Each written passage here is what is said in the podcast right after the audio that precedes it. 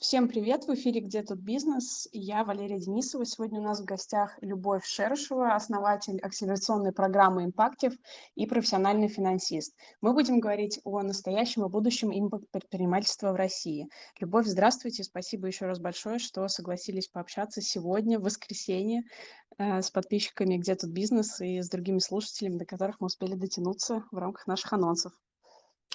Валерия, добрый день. Огромное спасибо за приглашение. Будем надеяться, что наш воскресный эфир добавит антуража воскресенью. Очень хочется, чтобы с нами были коллеги, которым интересно нас будет послушать. Всем добрый день. С удовольствием пообщаюсь по, с Валерией, потому как, я думаю, мы постараемся сделать с ней этот эфир насыщенным, интересным и полезным для вас, с учетом того, что все мы сейчас, в общем-то, находимся достаточно э, сложной ситуации, которая сопряжена с определенными вызовами. Поэтому постараемся, чтобы это было интересно и полезно для вас. А, да, спасибо большое. А, польза– это, наверное, ключевое а, цель нашего сегодняшнего диалога, и я надеюсь, что к нам в пос... Э, после нашего основного эфира подключатся а, коллеги с вопросами. А, но а, у меня столько накопилось вопросов, а, что я даже не знаю, хватит ли у нас а, часа, чтобы все обсудить, потому что в условиях неопределенности, когда ситуация меняется каждый день, если не каждый час, очень сложно подстраиваться и успевать все обсуждать.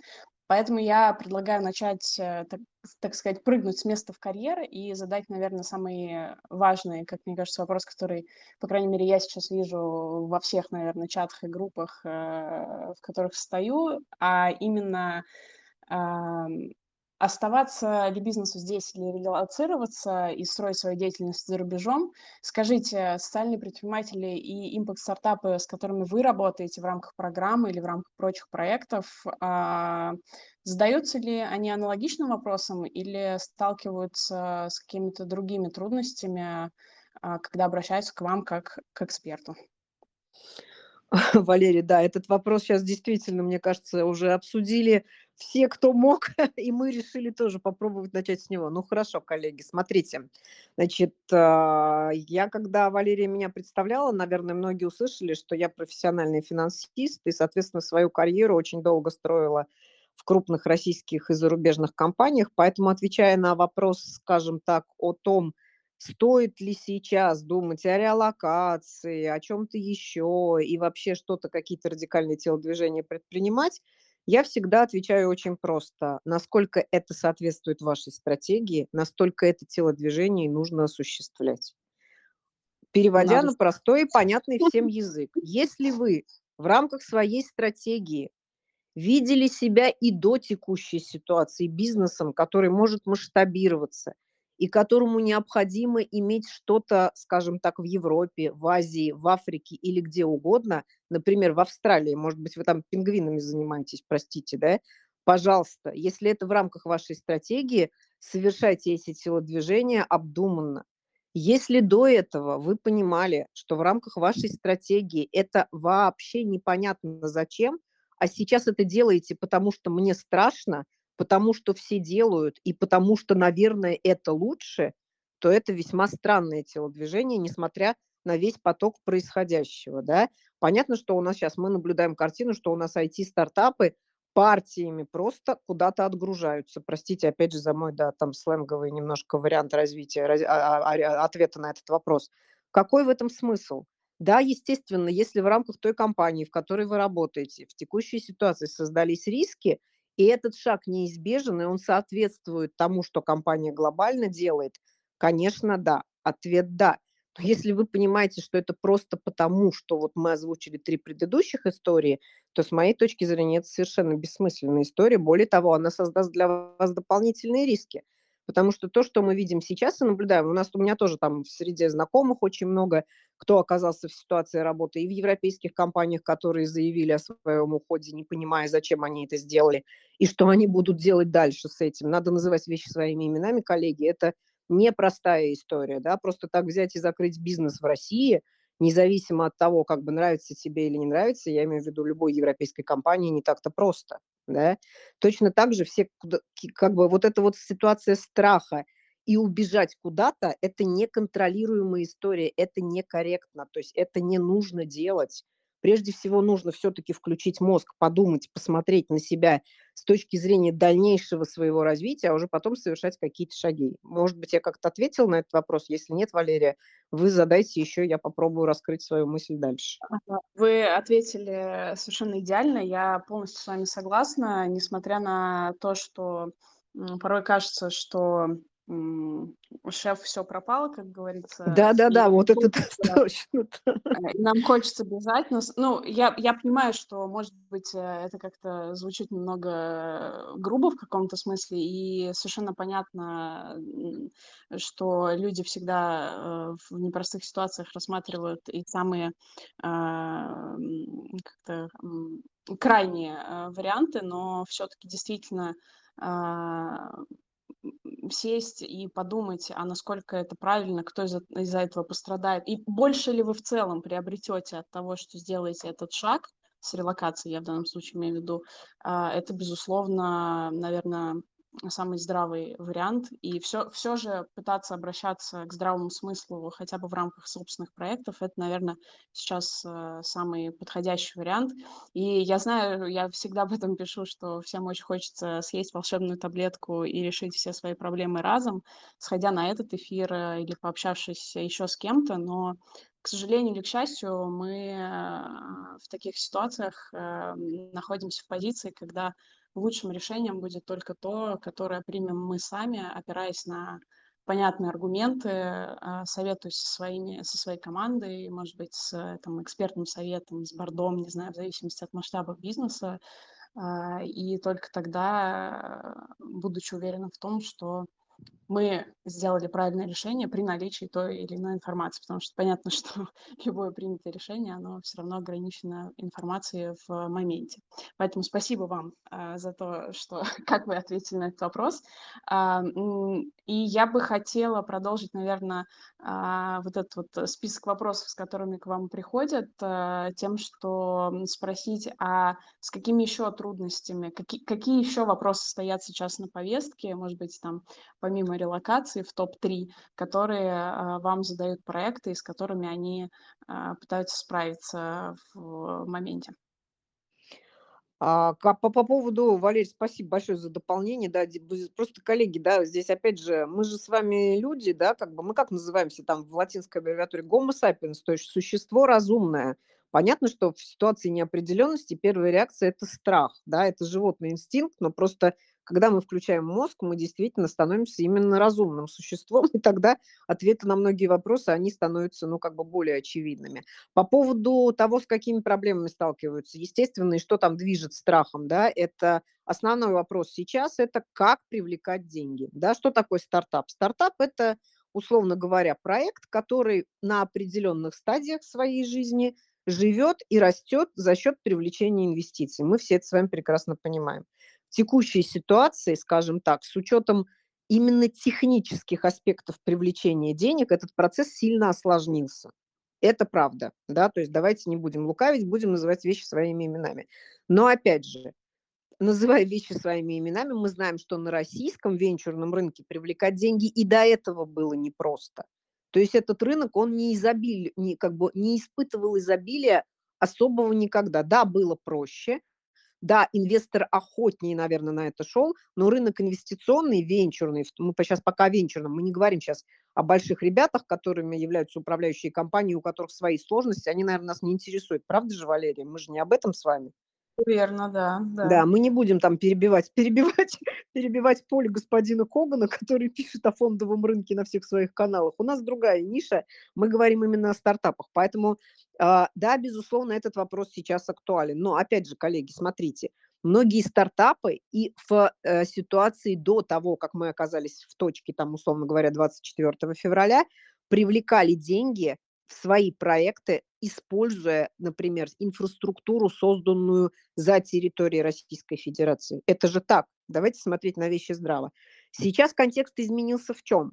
Оттуда деньги было проще отправлять сюда и отсюда туда. Да? Сейчас это, вот эта техническая история сильно осложнилась. Но опять же, это временное явление. Уж поверьте мне, человеку, который пережил, там я достаточно, скажем так, ну, здесь не, не, не видно, мы не афишируем, но я много видела кризисов и переживала в своем, соответственно, вот э, варианте жизненного сценария и оказывалась на топовых позициях в компаниях неоднократно и испытывали, когда кризис эти компании. Поэтому, поверьте мне, технические вопросы рано или поздно решатся. Просто нужно время на то, чтобы это произошло. Да? Поэтому, безусловно, сейчас нужно искать пути точечные. То есть, когда мы говорим о ситуации неопределенности, нельзя, а, скажем так, использовать то, что мы использовали до этого. Это становится невозможным. Поэтому ищутся нетривиальные решения. И вот мне кажется, в этой ситуации стартапу лучше направить свои усилия на то, чтобы искать пути решения нетривиальные и гибкие конкретном контексте, нежели, условно говоря, поддаваться панике и говорить, все пропало, как вы правильно, Валерий, сказали, все бежим куда непонятно и зачем тоже непонятно, да. Соответственно, вопрос с инвестициями нужно решать в каждом конкретном случае точечно. Именно поэтому мы в этом году в том числе запуская акселератор, сделали более гибкую модель работы со стартапами, понимая, что просто обучать чему-то этого уже в текущем моменте недостаточно, а нужно действительно делать точечную сонастройку акселератора и каждого проекта. И поэтому вот такой гибкий подход, и в том числе и внутри команды, и в работе с внешними, скажем так, и провайдерами, и консультантами, и экспертами, мне кажется, он принесет гораздо большую пользу, нежели сидеть, посыпать голову пеплом и говорить, ой, нет, все, теперь деньги я ни за что в жизни не привлеку. Коллеги, нет ничего невозможного для человека с интеллектом. Поверьте мне, как бы, если очень сильно хотеть, способ найдется всегда. Но тем не менее, да, это никто не говорит, я не говорю сейчас о том, что проблемы нет. Да, она есть, просто теперь пути ее решения не такие тривиальные и легкие, как они были до этого. Это первый блок вопросов, это блок, связанный с инвестициями. Второй блок– это, конечно же, паника внутри команды и как теперь с этой командой работать, в том числе фаундеру, чтобы команда оставалась в состоянии работоспособным. Это сейчас не только к стартапам относится, это и в корпорациях. Сейчас та же самая история. Это один из наших партнеров, как раз программы нашей акселерационной, Инна Можайская, она занимается поиском и подбора топ-менеджмента. Она говорит, что сейчас все корпорации испытывают огромные, огромные просто а, скажем так, и компании вообще, в принципе, огромную проблему с тем, что сотрудники потеряли мотивацию, и они все просто вот сжались в кулечек, да, собрались к чему-то не приготовившись и сидят вот как мышки в норке. Поэтому это, конечно, вызов для фаундера. И здесь нужно понимать, что фаундер– это лицо, которое прежде всего должно держать себя в ресурсном состоянии. То есть вы для себя должны стать ресурсом, и тогда вы будете ресурсом для команды. Вот мы, не знаю, там дальше я в плане видела у Валерии поговорить по поводу сохранения активов и всего прочего, да я чуть-чуть забегу вперед, наверное, если скажу, что в такой конечно. ситуации такой ситуации самый главный ваш актив– это вы, как бы, как бы тривиально это ни звучало. Не ваши деньги на счетах, которые могут быть закрыты в одну секунду, не ваша недвижимость, которую вы, возможно, теперь не сможете продать, даже не ваши какие-то там офшорные, аншорные активы, которые вы вывели, у вас могут завтра их закрыть, а вы, именно вы как ресурс, который в этой ситуации действительно, собрав себя в нормальном состоянии, работоспособным, будет решать задачи в соответствии с тем, какие они возникают. И тогда вы для себя актив, и вы актив для команды. И тогда все будет хорошо, коллеги. Это просто и банально звучит, но это так. Вот эти две, вот мне кажется, два таких основных момента, Валерий, которые, с которыми сейчас сталкиваются проекты, на что можно обратить внимание и с чем, скажем так, нужно и важно работать. А я вот, э, кстати, хочу э, дополнить вашу концепцию про... Э, может быть, это звучит тривиально. Вот сейчас как раз мне кажется, что на самом деле такое дополнение можно добавить к, ко всему, что мы говорим, потому что э, вроде бы, да, мы уже давно говорим о том, что вот нужно держать себя, э, значит, в ресурсе, заботиться о себе, о своей команде, не знаю, там, очищать свои продукты и свои бизнесы от ненужных э, элементов, не знаю, фичей, если мы говорим о каких-то там э, технологических стартапах.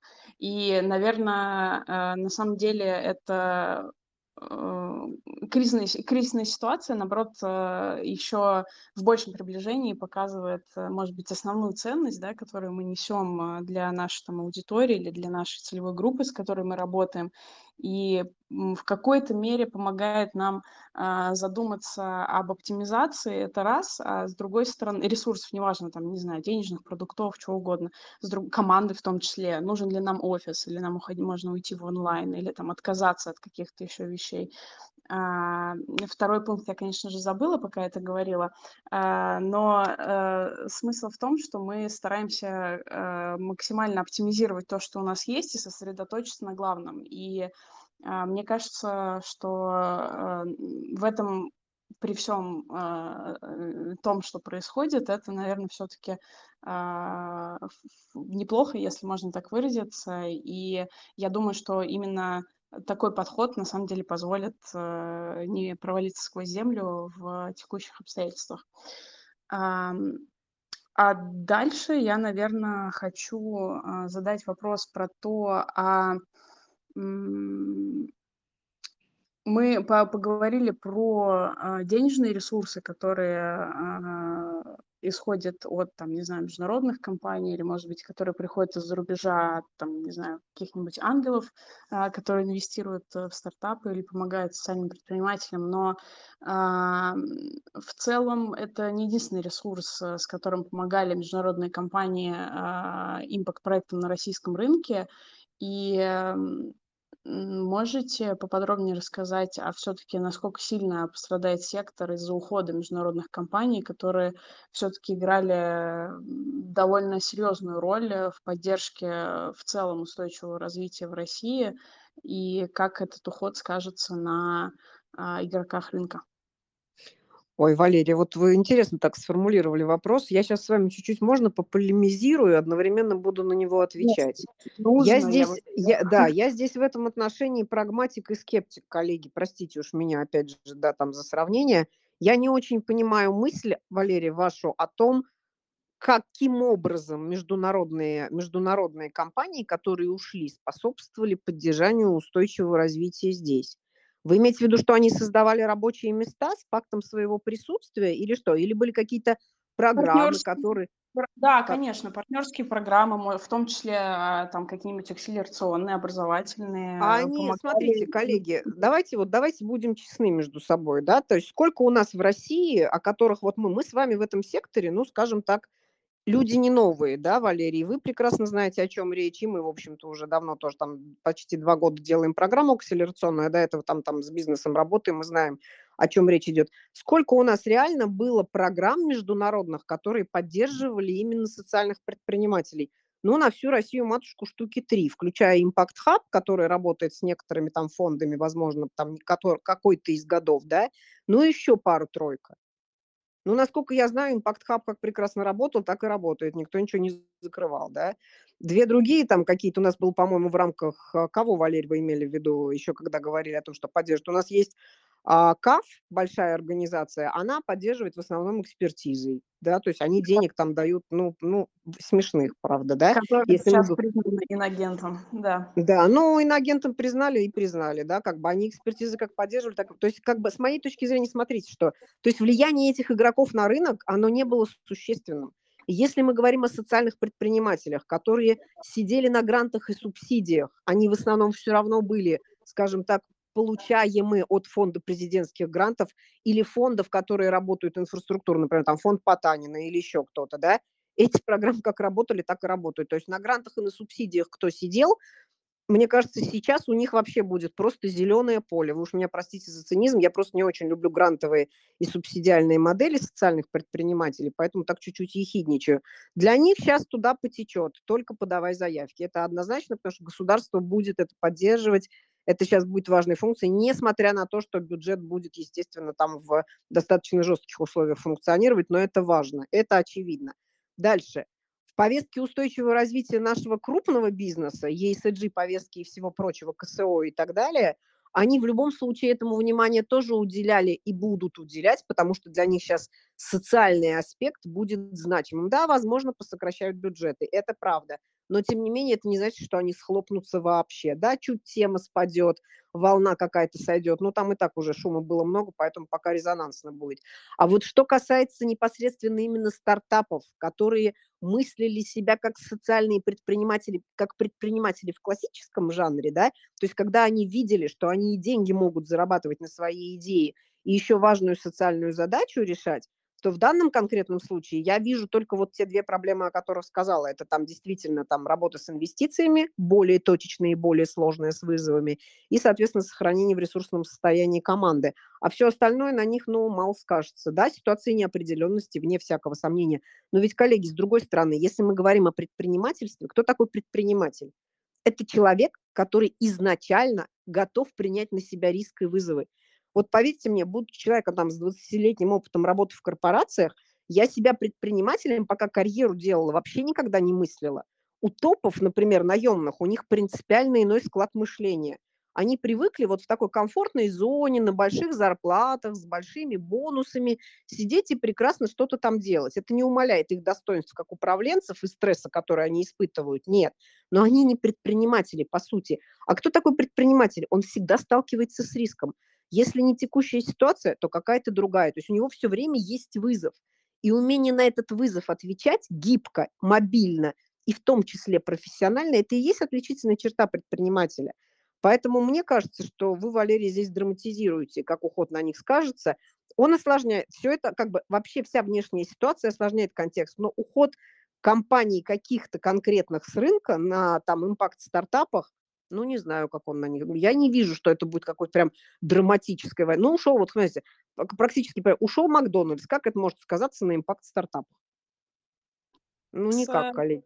Не, не уверена, что это скажется. Я скорее хочу как раз провести, наверное, разграничительную черту, как э, вы ее и озвучили, между некоммерческими проектами, которые сильно действительно зависели от компаний, ну, в том числе российских, да, которые поддерживали КСО, и, наверное, как вы сказали, э, сокращение бюджетов стоит ожидать в силу того, что просто компании будут больше там силы и ресурсов тратить на какие-то другие другие программы, которые им кажутся более актуальными, нежели тема там, устойчивого развития.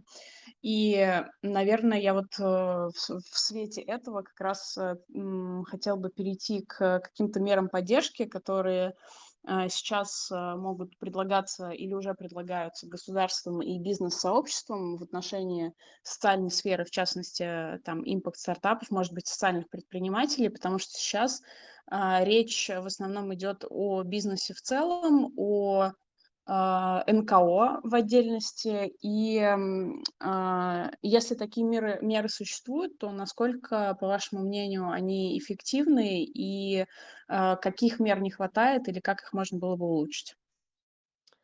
Да, вот вопрос про меры поддержки, он, кажется, такой неоднозначный, многогранный и в то же время действительно требует прям вот, ну, быстрого реагирования. Вот смотрите, коллеги, если кто-то следит за тем, что пишут, да, у нас сейчас меры поддержки делятся на как бы несколько групп, да. Первая группа– это, скажем так, быстрого реагирования на ситуацию, которую правительство в том числе там быстро представляет в Думу, утверждаются, они вводятся. Прежде всего, это все связано с финансовой сферой, естественно, которая сейчас пострадала больше всего. Это налоговые льготы, заморозки в проверках, быстрый доступ там к каким-то дополнительным ресурсам. То есть что нам сейчас сделали, да, я не буду вдаваться в детали, вы потом можете на ресурсах почитать, либо мы, если нужно, например, там, кто нас слушает, потом просто ссылочки бросим, если это важно.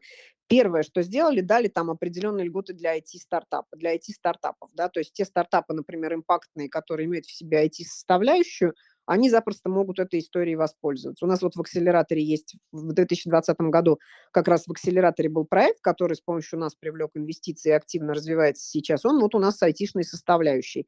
Вот мы сейчас активно все этими, всеми этими льготами в этом проекте можем воспользоваться. Как то не платить налог на прибыль, воспользоваться пониженной ставкой единого этого налога, социального налога на зарплату и для айтишников, соответственно, для самих сотрудников применить льготы по подоходному налогу, которые дали. И если нужен доступ к какому-то дополнительному финансированию, но у нас как бы больше там сейчас инвестиционная история, то, например, там быстро взять какие-то субсидии, гранты или что-то, короткие какие-то деньги, или там те же кредиты короткие, которые банки сейчас могут выдавать. Это первый блок поддержки. Второй блок, он чуть более длинный, да, когда действительно сейчас, сейчас будут вноситься изменения еще в ряд законодательных актов, которые будут облегчать в том числе бизнесу с российскими с нашими как бы российскими инкорпорированными историями, занимать те ниши, которые наши европейские коллеги так легко сдали, да. То есть они столько усилий потратили на то, чтобы на этот рынок выйти. Я вот как экономист, когда смотрю на такие телодвижения, мне прям честно удивительно. То есть столько усилий было вложено, чтобы на этот рынок попасть, и в один день просто по указке сверху встать и сказать: "Не, все, мы, ребята, уходим, разворачиваемся и уходим". Ну, как бы маразм понятен ситуации, как бы он что там, как бы спускается им в том числе сверху. Но мы сейчас это не, как бы не комментируем, тем не менее, да, сам факт. Соответственно, эти ниши в любом случае особо... Помните, как, простите, там, за нехорошее сравнение, святое место пусто не бывает, но это экономика, коллеги. Она не терпит пустоты. Если нам с вами привыкшим условно покупать что-то в Заре, теперь в Заре не дают это купить, появится кто-то, кто попытается это заместить. Да, пока может быть не быстро, но тем не менее, если этот производитель не возвращается, что-то будет происходить, да. Спрос рождает предложение. Это рыночная, ну, как бы мы в рыночной экономике сейчас живем. Ее пытаются там сделать у нас чуть более регулируемой, но тем не менее она у нас пока рыночная, да, на данной, на данной стадии. Поэтому здесь как бы вот эти меры будут касаться вот этой истории. И третий блок мер– это, соответственно, о том, о чем вы говорите правильно, Валерий, это поддержка тех социальных инициатив, которые, к сожалению, не коммерциализируются, но очень сильно влияют там на НКОшные секторы, на все остальное. Это не предмет, наверное, нашей сейчас дискуссии, потому что мы здесь не обсуждаем там ни деятельность НКО, ни благотворительных фондов, но этому сектору действительно нужна будет поддержка там и от корпорации, и от бизнеса, и, ну, имеется в виду от бизнеса не только в виде корпорации, но и чего-то еще, да, и, соответственно, от правительства тоже. Поэтому я думаю, что вот в этих трех направлениях мы это увидим. Ну и плюс, естественно, какие-то меры, связанные с реакцией на то, каким образом а, расшиваться внутри, да, там по логистическим историям и по всему, что сейчас происходит. Такие уже, они, наверное, будут больше поддержки для всей экономики в целом, нежели для конкретных секторов, но они тоже будут иметь большое значение. Я думаю, что мы сейчас это будем видеть, конечно, ну, как реакцию на ситуацию. Спасибо большое за то, что вы разложили это все по полочкам. А я хочу вернуться вот э, к тому моменту про команду, который вы затронули. А помимо вот этой вот командной составляющей, как э, текущим проектом не потерять все-таки годами наработанные и партнерства в том числе, или, может быть, в условиях, да, когда, как вы говорите, Э, то, то, что уходит, оно быстро заменяется или не быстро, но тем не менее заменяется чем-то другим. Как э, быстро, может быть, адаптироваться к таким изменениям и э, не потерять то, что уже было сделано, и как-то постараться, если не приумножить или там не заменить, то сохранить на прежнем уровне. А, я думаю, что здесь, наверное, универсальных советов тоже не будет, Валерия, но основной, как мне кажется, да, момент, который важно учитывать, что мы, когда же с партнерами работаем, мы всегда выстраиваем не просто деловые отношения, но и какие-то личные, правда же, да, то есть многие наши партнеры, с кем мы оказываемся в ситуациях разных а, всегда, это люди, с которыми мы должны, по идее, в логике строить долгосрочные отношения.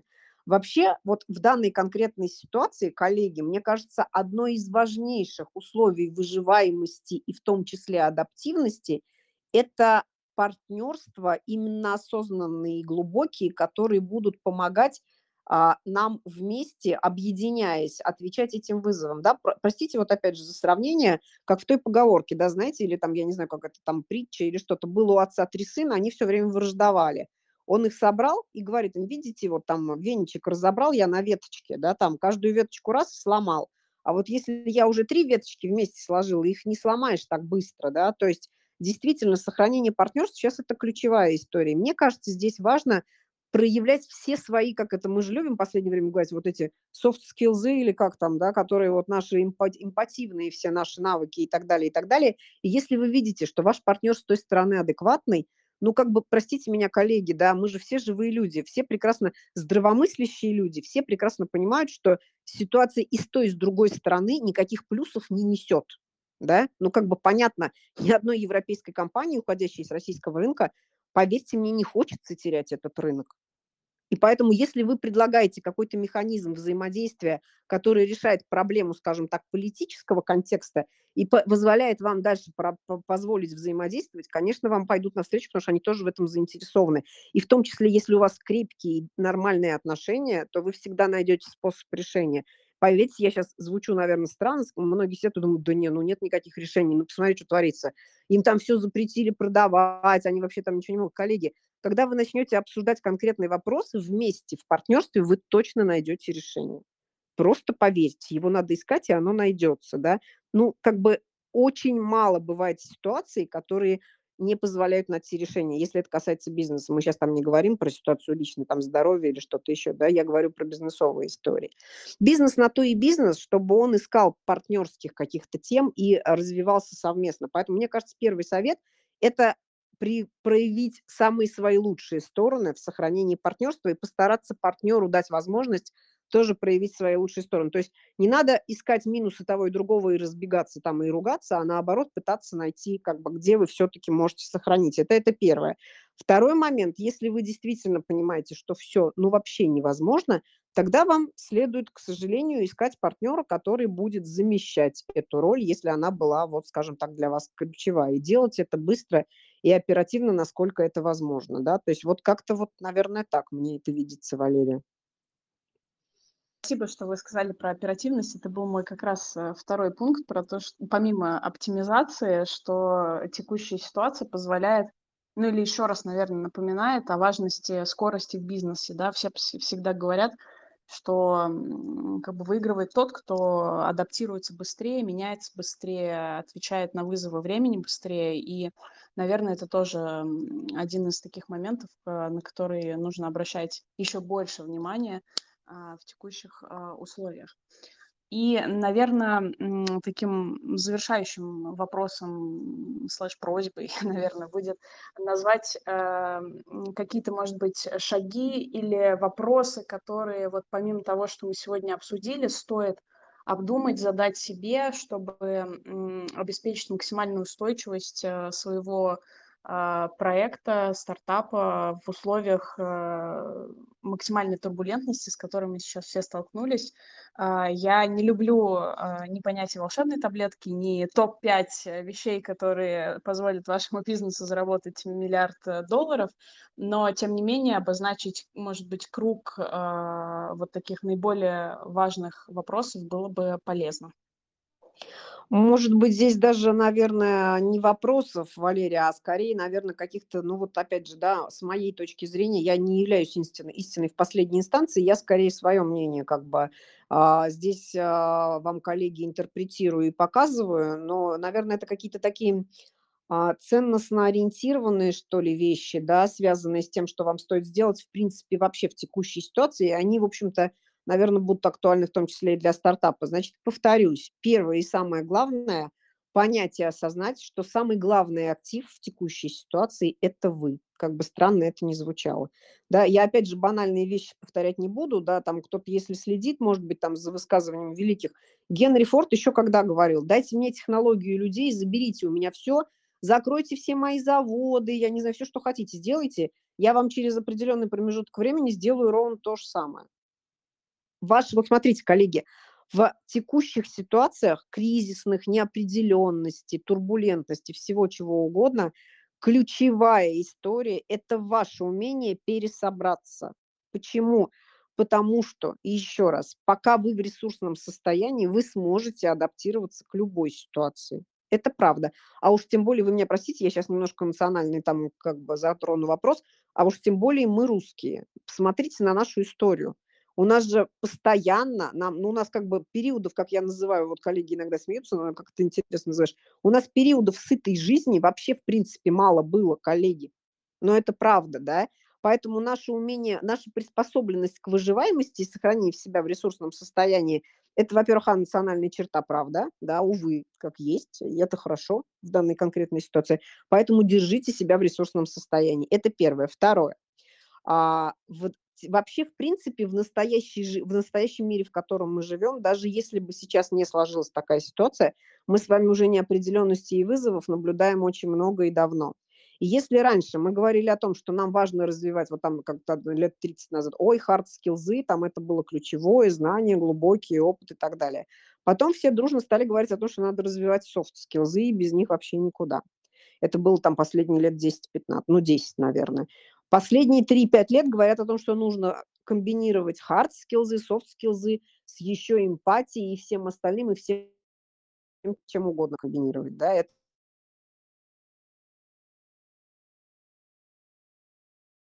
Любовь, вы пропали немножко.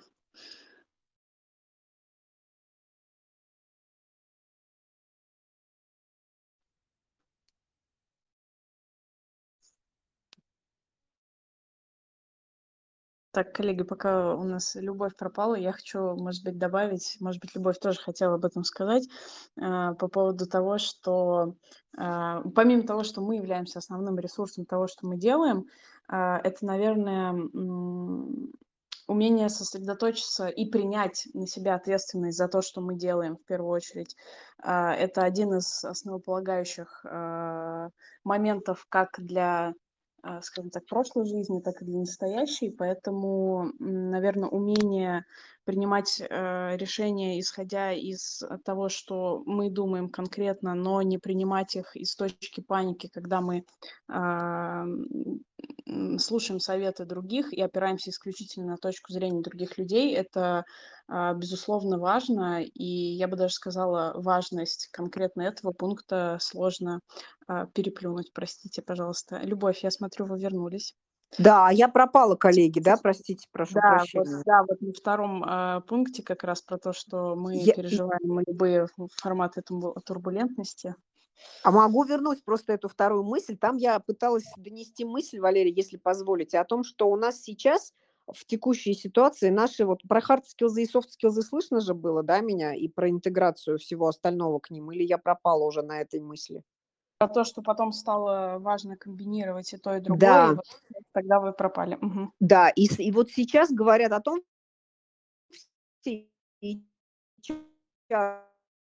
не только его, там, а, сейчас нужно вообще уже какой-то мета-навык гибкости, да, чтобы реагировать на вызовы. Поэтому я говорю, чем больше мы в себе развиваем вот эту вот возможность реагировать на вызовы и быть гибкими, хотите называть это банальной интуицией, да, то есть она настолько сейчас должна быть как бы навыком а, вашим, с которым вы должны дружить, в хорошем смысле этого слова, что это точно как бы поможет. И у меня еще была третья мысль, коллеги.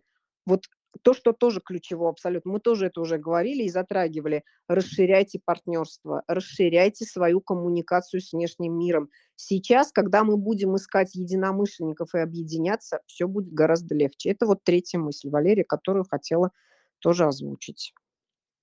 Спасибо большое. А, Я теперь, наверное, предлагаю коллегам задать вопросы по поводу своих проектов, а, если таковые имеются. А, Просьба представиться и назвать проект.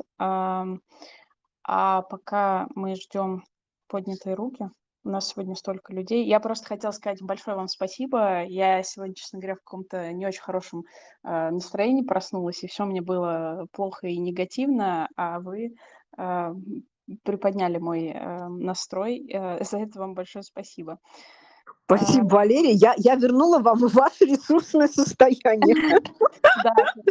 Я прошу прощения за громкое слово. Коллеги, конечно, потому что говорить о том, что кризис, что все это понятно, это уже и так понятно. Помните, простите меня там опять же за утрирование, у Булгакова Анечка уже разлила масло. Чего дальше об этом говорить-то? Надо говорить уже о другом. Вот смотрю, у нас э, пока поднятых рук нету, поэтому, а, наверное, я хочу еще раз поблагодарить вас за то, что вы нашли время в воскресенье а, подключиться к этому эфиру и, ну, скажем так, вытащить меня на эфир, поскольку я а, уже закончила свой первый сезон, но всегда приятно вернуться и поговорить э, э, с людьми, которые э, верят в то, что, как, как я говорю на своем втором канале, в мире есть не только злые вещи, а, и я полностью согласна, наверное, с, э, со всеми пунктами, которые вы сегодня обозначили. И мне радостно, если а, среди нас тоже есть согласные люди, которые смотрят э, на мир именно так, потому что сейчас э, мы не можем позволить себе а, расслабиться и заняться чем-то другим, нежели своим бизнесом и а, возвратом в ресурсное состояние, как вы сказали. Вот, поэтому я надеюсь, что а, если мы не добавили какой-то пищи для ума сегодня, то, по крайней мере, поддержали вас и, теперь вы полны энергии действовать дальше. Спасибо большое, Валерия. А, так, я рук не вижу, поэтому, наверно, мы на этом завершим наш сегодняшний эфир, и запись появится в канале буквально сейчас. Спасибо вам еще раз большое. Я желаю вам хорошего дня и надеюсь, что все будет хорошо. Спасибо огромное. Взаимно, коллеги. Всем замечательного воскресного воскресного дня. До свидания.